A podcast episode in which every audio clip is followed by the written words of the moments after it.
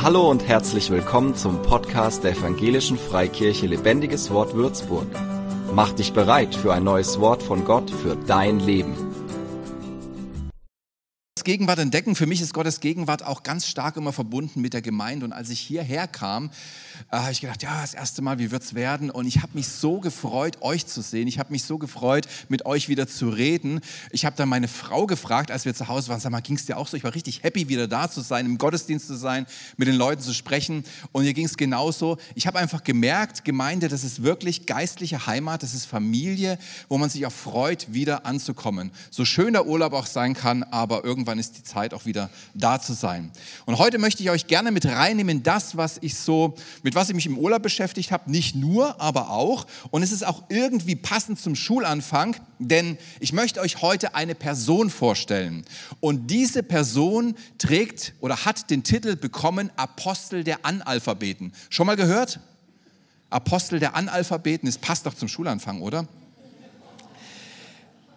Die Bibel spricht ja davon, dass wir uns durchaus auch an Menschen orientieren sollen, Menschen zum Vorbild nehmen sollen und ihren Glauben nachahmen sollen. Besonders Menschen, die bis zu ihrem Lebensende ein vorbildliches Glaubensleben gelebt haben, die wirklich, wo man sich daran orientieren kann. Und das möchte ich heute mit uns tun, weil das kann echt unseren Horizont und äh, unseren Horizont erweitern und uns anspornen, es ihnen gleich zu tun. Es kann Mut geben. Ich habe jetzt gerade von meinem guten Freund Thorsten gehört, dass er sich die Biografie von Reinhard Bonke durchliest und hat gesagt, boah, ich, ich, ich Stunden um Stunden lese ich mir die Biografie durch. Und ich habe sie auch gelesen, kann dir dieses Buch nur sehr ans Herz legen. Aber heute soll es um eine andere Person gehen, ähm, die uns eigentlich gar nicht so, darfst du nochmal zurückmachen, sind wir gleich da bei, dem, bei der Folie die uns gar nicht so ganz eigen ist, weil sie aus einer anderen Richtung ein bisschen kommt so, aber das kann auch gut sein, mal über den geistlichen Tellerrand zu schauen. Nicht nur wir Pfingstler haben die Weisheit mit einem großen Löffel gefressen, sondern es gibt auch andere äh, Glaubensrichtungen oder andere Glaubenshelden, die äh, durchaus äh, Gottes Erfahrungen gemacht haben, die uns bereichern können, die unseren Horizont erweitern können. Deswegen heute mal eine Person, mit der ich mich im Urlaub beschäftigt habe und die den Titel Apostel der Analphabeten erhalten hat. Hier seht ihr schon, die Person heißt Frank C. Lorbach. Er lebte 1884 bis 1970, war US-Amerikaner, evangelikaler Missionar. Der einzige übrigens, der es auf eine US-amerikanische Briefmarke geschafft hat. Ja, da seht ihr ihn, habe ich gleich mal mitgebracht. Wer Briefmarken sammelt, die ist günstig, kannst du für wenig Geld bekommen. Ähm, und er war christlicher Mystiker. Was ist denn das jetzt wieder? Äh, Fabian wüsste es bestimmt, wenn ich ihn fragen würde. Ja, christliche Mystik beschäftigt sich mit der Gegenwart Gottes und besonders mit dem Ziel, eine tiefere persönliche Verbindung zu Gott zu bekommen. Wie kann ich Gott begegnen? Wie kann ich mit Gott Gemeinschaft haben? Ähm, wie kann ich Gott nahe sein? Und Frank, äh, Frank Lorbach war auch äh, Doktor der Soziologie und aus diesem Hintergrund beschäftigte ihn die Frage, welche Ursache Armut in der Welt hat und wie man Armut am besten begegnen könnte. Und er kam zu dem Schluss in seinen Studien und Überlegungen, dass man Armut in, am besten begegnen kann, wenn man den Leuten Lesen und Schreiben beibringt. Und nicht nur so, dass sie selber lesen und schreiben können, sondern dass sie auch in der Lage sind, das Gelernte anderen beizubringen. Und er hat dieses System entwickelt, Each One, äh, diese Art lesen. Es gibt auch heute noch, wo er dieses, äh, diese Art, die äh, Lesen und Schreiben zu lernen, umgesetzt hat und dafür gesorgt hat, dass die, die es gelernt haben, auch andere, ähm, anderen es beibringen könnte. Und es war so erfolgreich, dass er von vielen Regierungen eingeladen wurde, die gesagt haben, hey, wir wollen das auch integrieren, bitte komm zu uns und lehr uns das, führ das bei uns ein. Er hat über 100 Nationen bereicht, äh, bereist und da sein System vorgestellt. Ja, imposante Geschichte, imposanter Mensch, ein echter Machertyp, möchte man fast sagen. Aber ähm, Frank Lorbach sah das ein bisschen anders. Er wurde mal gefragt, wie er das alles schaffen konnte. Ist ja immens. Ne? Du hast ja einiges zu tun, gerade wenn du in der Welt rumreist. Und er sagt, der Schlüssel in seinem Leben war, dass er immer aus der Gegenwart Gottes heraus gelebt hat. Er hat so gelebt, dass er mit der Gegenwart in seinem Leben gerechnet hat. Er hat damit gerechnet, dass Gott bei ihm ist. Er hat damit gerechnet, dass Gott durch sein Leben etwas tut, dass er in sein Leben was tut, dass Gott wirksam ist, dass er nicht nur zuschaut oder Beifahrer ist in seinem Leben, sondern dass er das Steuer in der Hand hat und etwas tut. Und er erläutert diese Lebenshaltung in etlichen Briefen, die auch in diesem Buch hier zusammengefasst sind. Äh, in jeder Minute bist du da. Gibt es übrigens auch am Büchertisch, könnt ihr euch gerne besorgen. Und darin beschreibt er wie, er, wie er herausgefunden hat, wie man die Gegenwart Gottes im eigenen Leben entdecken kann. Und da möchte ich euch gerne heute in fünf kurzen Punkten mit hineinnehmen, fünf Hilfen, Gottes Gegenwart im eigenen Leben zu entdecken. Hast du daran Interesse? Jawohl, das sind ja doch einige Hände. Zum Schulanfang seid ihr alle wissbegierig. Ne? Sehr schön. Der erste Punkt, Fenster aufmachen für Gott. Äh, Frank Lorbach schreibt ganz bescheiden von seinem Lebenswerk, er selbst hat eigentlich gar nichts Großes gemacht. Das Einzige, was er gemacht hat, war eigentlich nur Fenster aufzumachen für Gott. Was heißt das? Er hat festgestellt, dass wir in Bereichen unseres Lebens ähm, uns verschlossen haben. Ah, ich mache mein eigenes Ding oder gar nicht dran gedacht habe, vielleicht gar nicht mal böswillig, aber wir haben so das Zepter an uns gerissen, wir haben das Steuer übernommen und haben gesagt, das machen wir selber, bewusst oder unbewusst. Und dadurch die Gegenwart Gottes, das Wirken Gottes ausgeschlossen. Und er sagt, alles, was er gemacht hat, war Fenster aufmachen für Gott, Bereiche wieder zu öffnen für Gott und alles andere, was daraus resultierte, das war Gott. Er glaubte, dass Gott immer schon da ist und wir uns nur öffnen müssen für seine Gegenwart. Ne? Lesen wir ja auch. Und siehe, äh, und seid gewiss, ich bin bei euch alle Tage bis ans Ende der Welt. Und wo wir sozusagen Fensterläden zugemacht haben, nicht in unserem ganzen Leben, aber auch in unserem ganzen Leben, aber auch in Teilbereichen als schon Kinder Gottes, kann man Fenster zumachen für Gott, diese wieder zu öffnen und mit der Gegenwart Gottes, mit dem Wirken Gottes in diesem Bereich zu rechnen. Punkt eins also Fenster aufmachen für Gott. Wie macht man denn Fenster auf? Jetzt wird es praktisch. Punkt zwei unser Denken immer wieder ausrichten auf Gott. Den meisten geht es wahrscheinlich so, dass sie immer wieder vergessen, dass Gott da ist, dass Gott ist gegen, dass er auch in uns, heißt wohnt ja in uns, wenn wir Kinder Gottes sind, und dass er auch in unserem Leben und durch unser Leben wirken will. Und Frank Laubach hat daraus ein Spiel gemacht, das er Spiel mit den Minuten oder mit Minuten nannte.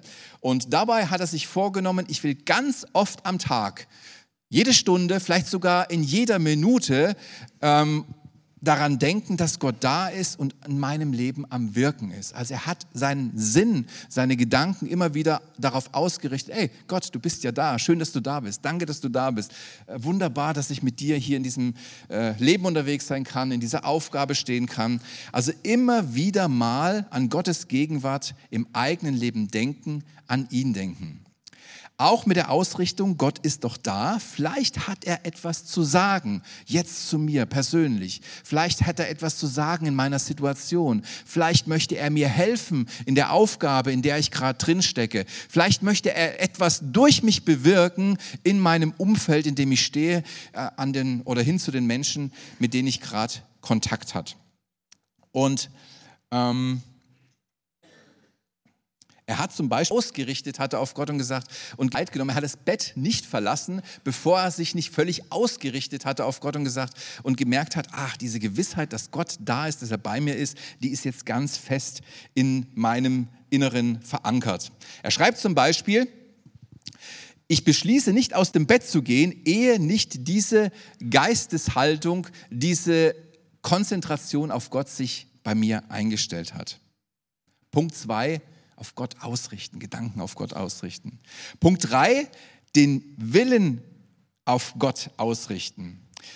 Nach der Gegenwart Gottes zu fragen, war für ihn auch immer zu, oder war für, hieß für ihn auch immer zu fragen, was ist Gottes Wille hier und jetzt für mich? Ist doch wunderbar, oder? Was ist Gottes Wille hier und jetzt für dich? Er hat einen Plan für mich. Er möchte etwas wirken in meinem Leben, auch durch mein Leben. Was ist denn sein Gedanke jetzt gerade? Und was ist das Gute, das ich jetzt tun kann, was er durch mich tun kann?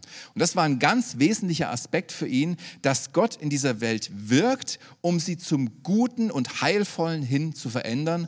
Und dazu wollte er eben seinen Teil beitragen, indem er sich für Gott verfügbar machte, Gott zur Verfügung stellte. Und deswegen fragt er auch immer wieder, Gott, was willst du, dass ich tue? Was ist das Gute, das du jetzt durch mich geschehen lassen möchtest? Zum Beispiel sagt er, wenn, wenn ich Schreibmaschine schreibe, möchte ich, dass Gott durch meine Finger schreibt. So ein cooler Gedanke, oder? Stell dich mal vor, äh, du schreibst WhatsApp oder gibst einen Facebook-Kommentar oder äh, tust dich irgendwie anders äußern in, in, im, im Internet oder sonst wo. Äh, was würde dabei rauskommen, wenn du diese Gesinnung hast? Mensch Gott, was würdest du jetzt schreiben? Wie würdest du darauf eingehen? Ich denke mal, da würde sehr viel Heilvolles, sehr viel Friedensstiftendes, sehr viel Zielführendes bei rauskommen. Und vielleicht würde sich der ein oder andere Kommentar die ein oder andere Äußerung äh, völlig über, äh, für, für, für, na, wie heißt man, äh, überflüssig als überflüssig herausstellen und man wird es sein lassen. Da kann etwas, ja, Veränderung erfahren zum Guten hin. Und diese Haltung hat er immer mehr in seinem Leben entwickelt. Ne? Wie alles im Glauben, es ist ein Entwicklungsprozess. Du bist nicht zack, heute gleich äh, so, wie du am Lebensende sein wirst, sondern Gott nimmt dich hinein in Prozesse und er zeigt dir Wege und verfestigt sich etwas und wird dir zu eigen. Plötzlich merkst du, dass das nicht mehr etwas ist, was du dir vorgenommen hast, sondern es ist etwas geworden, was du bist, was dein Charakter ausmacht, was dich ausmacht, weil Gott etwas platzieren konnte, weil er dich in etwas hineinführen konnte. Punkt 3, den Willen auf Gott ausrichten. Punkt 4, Gottes Zusammenarbeit in kleinen Dingen wahrnehmen. Frank Laubach hatte festgestellt, je mehr er sein Bewusstsein auf die Gegenwart Gottes ausrichtete und mit Gott rechnete, desto mehr ereigneten sich Dinge einfach so. Das ist doch am coolsten, oder? Wenn man durchs Leben geht und sagt, wow, Gott, da liegt ja ein Geschenk von dir auf der Straße. Ähm, er sagte zum Beispiel, nächste Folie, wenn ich etwas brauche und mich umdrehe, merke ich, dass es hinter mir schon auf mich wartet. Sicher, ich muss selbst arbeiten, aber Gott arbeitet mit mir zusammen. Er sah also Hilfen, Geschenke, Gelegenheiten Gottes in seinem Leben, nahm sie wahr und konnte sich darauf einlassen, konnte ähm, sie anpacken oder konnte sie mitnehmen. Sachen, die man vielleicht, wenn man so für sich durchs Leben geht, gar nicht wahrnehmen würde, die erkannte er plötzlich und konnte sie mit diesem geschärften Blick ähm, aufgreifen.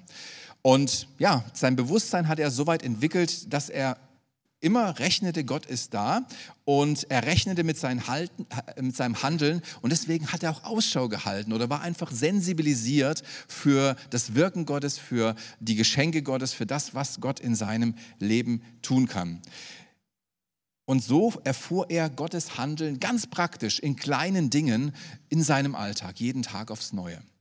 Ich weiß nicht, ob ihr das kennt, aber bei mir ist das so gang und gäbe. Ich suche etwas und finde es nicht. Und das, das, nervt mich ehrlich gesagt. Und tatsächlich, das ist jetzt äh, keine Geschichte, um das Ganze zu unterstreichen, ist es so, ähm, oftmals finde ich es erst wieder, wenn ich Gott sage, du hilf mir mal bitte, ich komme hier nicht zur Rande. Aber ich habe auch gemerkt, in was für einer Blindheit man manchmal geschlagen sein kann, wenn man ähm, Dinge sucht. Und ich denke, das zeichnet sich dann auch in anderen Bereichen wieder. Man sucht etwas und äh, es ist da, aber man sieht es nicht. Zum Beispiel kamen wir jetzt aus dem Urlaub zurück. Ich habe alles irgendwie wieder eingerichtet und dann ähm, wuchsen Haare in meinem Gesicht. Ich wollte sie entfernen und habe nach meinen Rasierklingen gesucht. Und ich hatte zu meiner Frau gesagt, Steffi, ach so, wer, wer sich immer gefragt hat, wer ist denn eigentlich die Frau vom Pastor, die war vorhin als erstes auf der Bühne. Hatten ja etliche schon mal die Frage gehabt. Ich habe gesagt, Steffi, äh, hast du meine Rasierklingen gesehen? Sagt sie, nee, aber schau doch mal in diesem Fach äh, nach. Und die Frau, die hat es irgendwie drauf ich sag, da habe ich schon dreimal nachgeschaut, da ist es nicht. Ich habe die Tasche, meinen, meinen Waschbeutel schon durchgesucht, ich habe schon angehoben, alles durchwühlt, da sind sie nicht. Und was mache ich? Ich mache da auf, hebe meinen Waschbeutel an und da liegen sie. Also ich denke mir, manchmal bist du mit einer Blindheit geschlagen und äh, Frank Lorbach hat irgendwie so diese Sensibilität in seinem Leben entwickelt, in diesem Austausch mit Gott, achtsam zu sein, mit offenen Augen durchs Leben zu gehen. Ich glaube, dass es gar nicht nur er war, sondern dass es auch der Heilige Geist ist, der dann sensibilisiert und auf Dinge äh, den Finger mit, auf Dinge mit dem Finger zeigt und du siehst diesen Finger plötzlich, weil du eine Sensibilität, Sensibilität für das Wirken, für das Reden, für das Handeln Gottes hast. Er selbst schreibt, ich fühle mich einfach Stunde um Stunde getragen. Ich steuere meinen Teil zu einem Plan bei, der mich selbst weit übersteigt. Das ist doch das Großartige an Gott, ne? dass wir ein, einen, in das größte Errettungs- und Erlösungswerk, das größte Königreich hineinberufen sind. Wir dürfen Teil dessen sein. Du kannst niemals irgendwas anfangen, was größer sein wird als das. Niemals. Das wird immer größer sein, Teil dieses Reiches zu sein, Teil seiner Unternehmung zu sein, als alles andere, was wir anfangen können. Und das hat er auch gemerkt gemerkt, hat er auch erkannt. Und dieses Gefühl der Kooperation mit Gott in kleinen Dingen erstaunt mich ganz gewaltig. Nächste Seite. Dies zu wissen schenkt ein Gefühl der Sicherheit und des Vertrauens auf die Zukunft und auch das, und auch das ist etwas ganz Neues in meinem Leben. Und ganz ehrlich gesagt, als ich dieses, ähm, diese Biografie mich damit beschäftigt hatte, habe ich festgestellt, wow, das ist etwas, was ich schon vor, äh, ich kann es sogar genau sagen, vor 14, 15 Jahren entdeckt habe. Das war eine persönliche Krisenzeit und eine persönliche Erweckungszeit zugleich. Hast du gewusst, dass persönliche Tiefpunkte in deinem Leben besondere äh, Goldnuggets auch von Gott sein kann, wo er etwas Besonderes tut oder wo die Beziehung neu aufflammt? So war es bei mir. 2008 war das. Und ich habe genau diesen Zugang zu Gott, dieses Einfache, ähm, dieser erfüllen kann, wie einen das total entdeckt, gelebt und gemerkt, wie einen das erfüllen kann, wie einen das total geborgen und sicher ähm, eine, eine, totale Geborgenheit und Sicherheit ähm, geben kann. Und das heißt nicht, dass Probleme weg sind, das heißt nicht, dass Herausforderungen nicht kommen, aber du erlebst es nicht hautnah, sondern du erlebst es wie ein bisschen weggestellt. Du befindest dich in einem Kokon der Geborgenheit, der Sicherheit, der Fürsorge, des, des Bewusstseins, dass man getragen ist und versorgt ist. Und man denkt sich, ja, es ist da, was mich herausfordert, aber es wird sich auch geben. Wir lesen diese Kooperation auch bei Jesus, hier in Johannes 5, Verse 19 bis 20. So, der Sohn kann nichts von sich aus tun, es sei denn, er sehe den Vater etwas tun.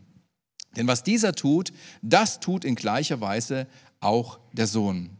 Denn der Vater liebt den Sohn und zeigt ihm alles, was er tut, und noch größere Werke als diese wird er ihm zeigen, dass ihr euch wundern werdet. Ja. Frank Lorbach, äh, Lorbach hat sich auch gewundert. Unser Arbeiten ist letztendlich ein Mitarbeiten mit Gott. Er ist der große Initiator, er ist der, der das Hauptwerk tut und wir dürfen ein Teil dessen sein. Wir dürfen uns mit hineinnehmen lassen. Ich stelle mir das so vor, wenn man Vater ist, hat man ja dann plötzlich diesen Vater-Kind, ähm, diese Vater-Kind-Erfahrung. Ich stelle mir das vor, wie zum Beispiel, als ich im Urlaub so diese äh, Heringe, ich habe keine Heringe mehr, ich hämmer das mit einem Schlagbohrer rein, mit Schrauben, das machen wollte, dann kann man so, darf ich da mitmachen? Ja, also klar, ich könnte es auch alleine, vielleicht auch schneller, aber ich nehme dich mit rein, du darfst den Akkubohrer äh, äh, nehmen, du dürfst draufdrücken, die Schraube reinhämmern, dass das Zelt hält das Vorzelt hält. Und so stelle ich mir das vor bei Gott, wie er uns mit reinnimmt, weil wir sagen, ja, ich möchte gern Teil dessen sein. Und Gott sagt, komm, wir machen das jetzt gemeinsam. Wir ähm, packen das an, was ich jetzt hier gerade tun möchte. Das war der vierte Punkt. Punkt fünf, spielerisch leicht. Spielerisch leicht. Cooler Vers übrigens. Mein Joch ist sanft und meine Last ist leicht. Hab ich, haben wir vorhin auch nochmal ähm, gebetet. Weißt du, ähm, weißt du, warum Jesus sagen kann, das Joch, sein Joch ist leicht? Hat jetzt nichts mit meiner Predigt zu tun, aber ich predige es ja trotzdem. Also ich weiß nicht, wem es auch so geht wie mir. Ich empfinde mein Leben manchmal als schwer, herausfordernd, belastend, so dass ich es fast nicht mehr tragen kann. So geht es mir. Ich habe mich oft gefragt, wie kann denn Jesus sagen, mein Joch ist leicht? Es ist schon herausfordernd, das Leben. Weißt du, was der Unterschied ist zwischen dem schweren Joch und dem Joch Jesu? auf dem Joch Jesu liegen nur seine Aufgaben, seine To-Dos, das, was er mit dir tun möchte. Und wo er mit drunter steht, das ist leicht. Aber es gibt so viele Dinge, die wir uns selber auflasten können, auf ein eigenes Joch, was nicht mit auf den Schultern Jesu liegt, wo er sagt, ah, das müsste doch noch, vielleicht auch gute Sachen, wichtige Sachen, wertvolle Sachen. Aber sagt Jesus, hey, eigentlich ist das jetzt dran. Und es ist eine Kunst, sich frei zu machen von Sachen, die man sich selber aufgelastet hat. Aus, vielleicht auch aus guten Motiven, aus irgendwelchen Gründen heraus, die gar nicht verwerflich sind. Aber das bringt uns unter ein leichtes Joch. Zurück zum Frank Lorbach. Er hatte großes Interesse, dem Zwang oder den Zwang aus der Beziehung zu Gott herauszunehmen. Er, äh, für ihn war es wichtig, dass man Glauben mit Freude und mit einer gewissen Leichtigkeit auch leben kann, zu seiner Hauptaufgabe zu machen. Darin das Gespräch mit Gott zu suchen und es zu seiner Hauptaufgabe zu machen. Also alles andere rückte sozusagen nach und nach ein bisschen in den Hintergrund. Und äh, jetzt zitiere ich ihn nochmal, darfst die nächste Ding anwerfen. Mir kommt vor, ich muss mich jetzt nur um etwas Einziges kümmern und alles andere erledigt, erledigt sich von selbst. Oder wie ich lieber sage und was richtiger ist, alles andere erledigt Gott. Nächste Seite. Mein Beitrag besteht darin, diese Stunde im ständigen inneren Gespräch mit Gott und in vollkommener Fügsamkeit gegenüber seinem Willen zu leben. Damit diese Stunde wunderbar reich wird, das scheint mir alles zu sein, woran ich denken muss. Und für ihn, er hat es entwickelt, war das Spiel darin, dass er Minuten zu gewinnen suchte. Also er sagte, jede Minute, die, die du äh, etwas mit Gott machst, und er nennt etliche Beispiele in seinem Buch, zum Beispiel ähm, ja, beten zum Beispiel oder nur an Gott denken oder ein Andachtslied zu summen oder zu singen. Jede Minute, die du irgendwas mit Gott zusammen machst, die hast du gewonnen. Und so kam dieses Spiel mit Minuten zustande, was er auch gelehrt hat und in seiner Gemeinde etabliert hat. Das war so ein Kurzüberblick über das, was er für sich herausgefunden hat. Wie kann man die Gegenwart Gottes in eigenen Leben entdecken? Wie kann man sie erfahren? Wie wird sie wirksam? Und ich möchte dich zum Schluss einladen und auch motivieren, in diese, diese einfache Gemeinschaft mit Gott zu suchen. Er ist da in deinem Leben durch seinen Heiligen Geist. Er möchte dir begegnen und er möchte dir so vieles auch zeigen und dich beschenken. Und ich lade dich ein, durch diese Sensibilisierung deines Sinnes, deiner Gedanken, der Konzentration auch auf Gott, immer wieder kurz, das können wenige Sekunden sein, auch diese diese, diesen Blick zu schulen, diese Wahrnehmung für Gott zu schulen, dass er in deinem Leben Dinge tun kann und du sie tatsächlich auch siehst, dass du sein Reden, sein Wirken wahrnimmst, dass du damit auch rechnest. Ich finde es so cool, in, in Aufgaben zu stehen. Gestern war ich hier vorne, die Hochzeit begann und ich habe festgestellt, ähm, die Struktur wurde verändert. Nichts schlimmer als das für mich, wenn die Strukturen sich verändern, obwohl ich immer gerne Veränderung mag, aber äh, wenn ich sie selber ankurble. Aber plötzlich habe ich festgestellt, alles ist, äh, äh, es ist doch Wesentliches anders geworden, als äh, ich es äh, so als auf dem letzten Stand hatte. Und ich stand da, merkte, ich werde nervös, habe gesagt, Gott, das wird gut. Danke, dass du da bist und dass wir das, dass es so eine schöne Hochzeit wird, dass du das machst und ich einfach Teil dessen sein darf. Und dazu lade ich euch ein euren Sinn zu schärfen, eure Wahrnehmung zu schärfen, das Reden und Wirken Gottes wahrzunehmen, indem ihr es auch, indem ihr damit rechnet und äh, es auch erbittet in euer Leben hinein. Immer wieder über den Tag hinweg und ich weiß aus eigener Erfahrung, dass sich da eine wirkliche, äh, eine wirkliche Ruhe einstellt, ein Frieden einstellt, wo eine Gewissheit da ist, Gott ist da und ich habe jetzt noch keine Lösung, aber ich bin gespannt, welche Lösung Gott hat. Amen. Das war's schon für heute, aber nicht ganz. Es gibt immer wieder Leute, die hier zu uns kommen, die sagen, oh, das ist ja interessant, was ich hier höre, oder auch nicht, ist ja egal. Aber ich merke über die Länge der Zeit, vielleicht gar nicht erst hier, Gott ist meistens am, äh, im langen Vorbereiten auf diesen Punkt, dass es Gott geben muss. Und irgendwie trägt so der ein oder andere Punkt, den ich erlebt habe oder was ich gehört habe, dazu bei, dass ich sage, ja, es, dieser, dieser Gott ist real, den, den muss es geben. Und ich würde gerne auch diesen Schritt machen, den Gott kennenzulernen und mit ihm eine persönliche Beziehung zu erleben, so wie es heute zum Beispiel auch in der Predigt geschildert wird. Und dazu möchte ich dich jetzt einladen. Ich bitte mal alle aufzustehen wollen uns jetzt einfach Zeit nehmen für Menschen, die diesen Schritt in die Arme Gottes gehen wollen. Und ich möchte mit dir ein einfaches Gebet sprechen, da steht es schon, auch am Livestream, wenn es dir so geht, leben, sondern dass wir unser Leben, kurz erläutern, um was es geht. Es geht darum, dass wir unser Leben nicht mehr für uns leben, sondern dass wir unser Leben in der Verbindung, in der Beziehung mit Gott leben. Was uns daran hindert, ist, sind eigene Wege dass wir gedacht haben, wir wissen es besser oder vielleicht es auch so gewohnt waren, es alleine zu machen. Und Gott sagt, hey, kehr da um. Mach das nicht weiter so, dreh dich rum zu mir und komm zu mir und ich will mit dir ein Leben leben, ein Leben leben, wie ich auch gerade in der Predigt geschildert habe. Und das nennt die Bibel Sünde. Hamatia im Griechischen, das heißt Zielverfehlung, weil wir in eigene Richtungen gelaufen sind und dabei auch Fehler gemacht haben und vielleicht auch bewusst Dinge gemacht haben, die unser Leben noch komplizierter gemacht haben. Und diese Sünde, für diese Sünde ist Jesus gestorben am Kreuz. Die können wir nie wieder rausräumen aus unserem Leben. Nur durch das Opfer Jesu, durch das Blut Jesu kann diese Sünde aus unserem Leben raus, diese Zielverfehlung, die uns von Gott trennt. Und das, was ich mit dir machen möchte, ist zu, äh, zu Gott zu gehen und zu sagen, Gott, ich gebe dir meine Sünde, ich gebe dir meine Zielverfehlung, ich gebe dir meine Fehler und ich bitte dich, mir zu vergeben in Jesu Namen, der für meine Schuld gestorben ist. Und dann nimm mich an als dein Kind. Lass mich in Zukunft mit dir leben. Und dann wird genau das passieren. Es sind nicht die Worte, die du sprichst, es ist das Herz, was dahinter steht.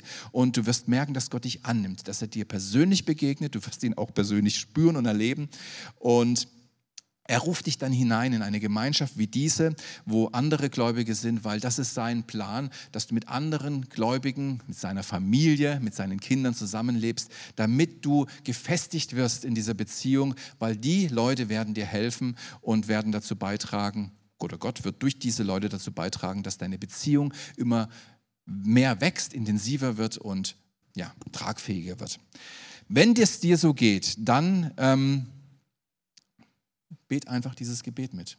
Wir können es alle zusammen beten, das ist vielleicht am einfachsten. Und besonders du, der du das willst, bete das mit. Und tu mir einen Gefallen, komm danach zum Infopunkt, sag, ey, ich bin einer gewesen, der das Gebet gebetet hat und jetzt brauche ich Leute an meiner Seite, weil das ist total wichtig. Oder komm zu mir, kannst du auch machen, oder komm zu den Betern, die hier gleich vorne stehen. Und wenn du am Livestream bist, melde dich bei uns per E-Mail, äh, ruf mal an oder komm mal, vorbei. Am Dienstag treffen wir uns immer um, um, um 10, kannst, ab 10 kannst du kommen triffst, ein Kind Gottes bist und dass du, jetzt wieder los und ähm, sag, dass du jetzt ein Kind Gottes bist und dass du äh, Leute an deiner Seite brauchst, die dir helfen, diesen Weg zu gehen.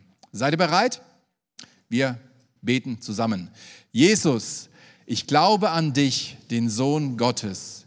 Danke, dass du ans Kreuz gegangen bist und dort für meine Sünden bezahlt hast.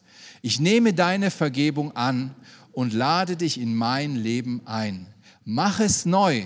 Hilf mir, die richtigen Schritte zu gehen und verändere mich so, wie du mich haben willst. Amen. Jetzt ist Jubel im Himmel, vielleicht auch hier. Jawohl.